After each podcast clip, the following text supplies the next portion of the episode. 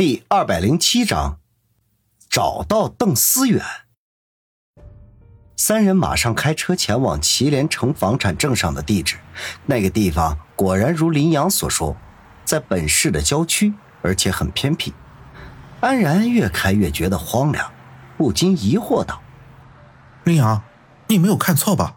怎么感觉这不像是有人住的地方？”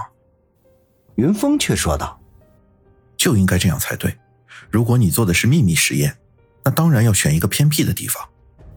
终于，前面出现了一排民房，根据地址显示就是这里。安然把车停了下来，三人刚下车，云峰马上指着一个方向说道：“快看！”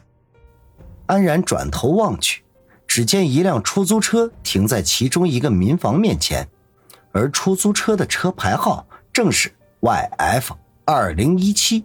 零五幺七，显然出租车司机顾学南有可能就在民房里。安然马上警觉的掏出了配枪，和云峰微微示意，两个人马上向民房里走了过去。林阳想要跟上，云峰却低声喝道：“你别跟过来，到车里待着去。”云峰和安然两个人小心翼翼的慢慢接近民房。民房有上下两层。一层的大门是个铁门，此时关得严严实实。安然上前轻轻推了推大门，大门居然被推开了。看来啊，这大门并没有被锁住。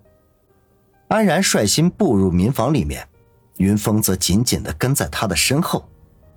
进了民房之后，只见里面装修的居然还不错，像是一个办公室。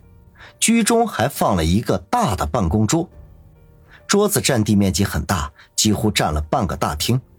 桌子上面还有不少看起来高大上的仪器摆在上面，给云峰一种错觉，仿佛进入了大学的一个实验室。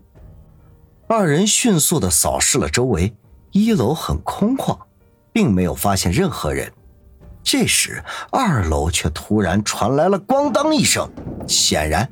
上面有人，云峰和安然马上保持警戒队形，向楼上走去。二人刚到楼上，就看到一个身材矮小的中年男子正扭着一个小孩，而那个小孩，云峰一眼就认了出来，正是邓思远。那个中年男人一看到云峰和安然，马上一把将小孩从房间里推了出来，随即把门“砰”的一声关上了。云峰一把抱住被推出来的邓思远，马上说道：“啊，不用怕，不用怕，我们是警察，叔叔是来救你的。”邓思远一听这话，哇的一声就大哭了起来。安然上前撞了一下门，竟然没有撞开，可见对方将门从里面反锁了。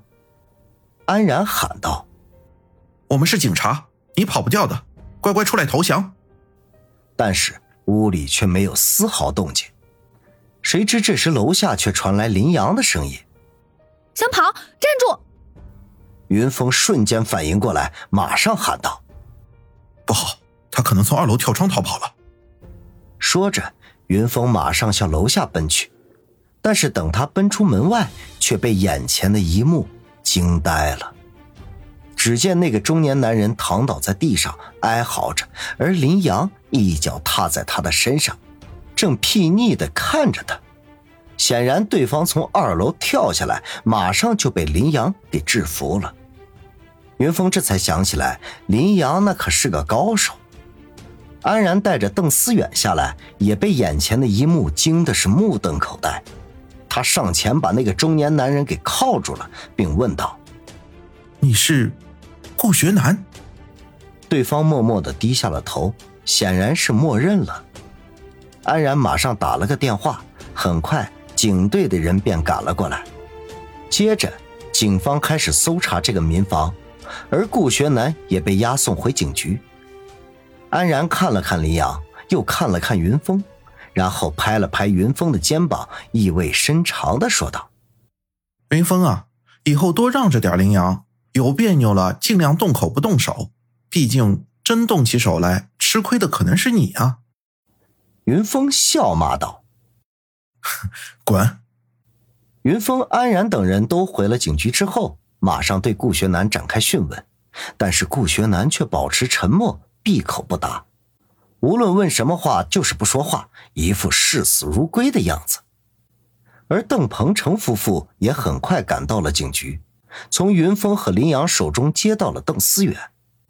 邓鹏程一脸感激的看着云峰，说道：“云先生，你果然没有让我失望，我一定会有重谢的。”邓思远可能被吓到了。警方问他的问题，他基本上都是摇头，根本不记得是如何被顾学南绑到祁连城的那个民房去了。安然就很恼火，这抓回来的嫌疑人和受害人都是一问三不知，对案情丝毫没有进展。但是好在留下来搜查的警察有重大发现，他们在祁连城的那个民房里搜到了大量的卷宗。而这些卷宗确实大量的记载了祁连城实验成果，卷宗可以证明祁连城果然在悄悄的做 DNA 改造试验，而活体对象就是那些失踪的孩子。卷宗详细记载了每一个实验对象的详细信息，包括姓名、年龄、性别、血型、DNA 样本等等。但是悲哀的是，每一个实验对象最后的结果都是失败，而下场也都是死亡。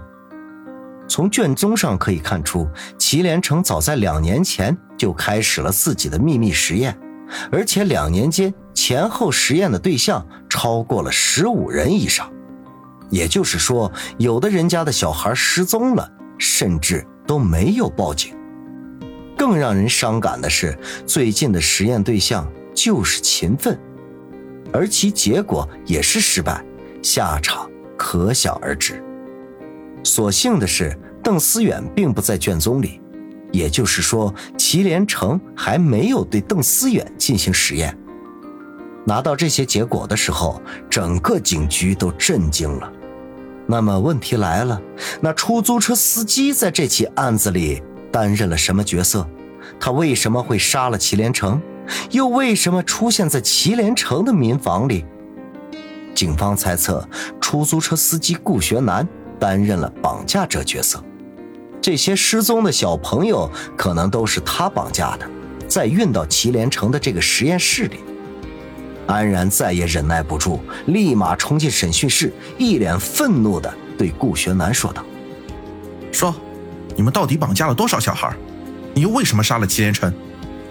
顾学南仍旧一言不发，安然一把抓住了他的领口，顿时将他提了起来，恶狠狠的说道：“你不要以为装哑巴就能躲过去法律的制裁，我们警方一定能抓到你的犯罪证据。”顾学南嘴角冷笑，一副死猪不怕开水烫的样子。不过很快，警方就拿到了顾学南家的搜查令，安然带队马上出发，云峰和林阳也跟去了。众人很快便到了顾学南家，但是让人失望的是，众人把顾学南家搜了个底儿朝天，也没有发现什么重要的、有价值的证物。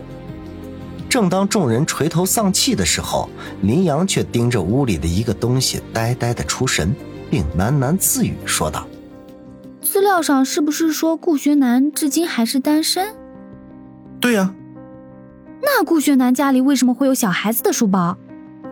众人顺着林阳的目光看去，果然看到顾学南家的衣帽架上挂着一个小学生的书包。